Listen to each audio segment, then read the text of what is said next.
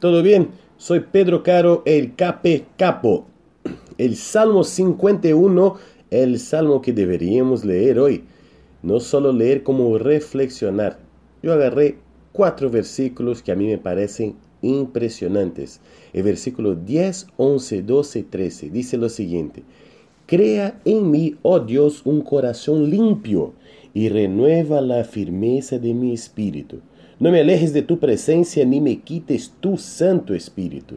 Devuélveme la alegría de tu salvación, que un espíritu obediente me sostenga.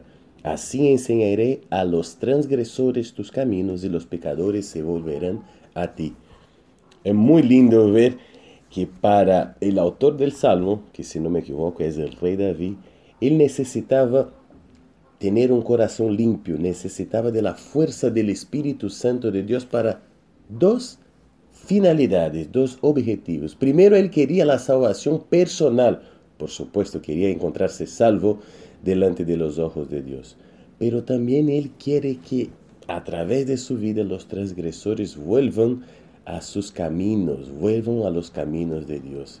También quiere mostrar para las personas que no viven de acuerdo a la voluntad de Dios que es lo mejor dejar el pecado y vivir de acuerdo a los mandamientos.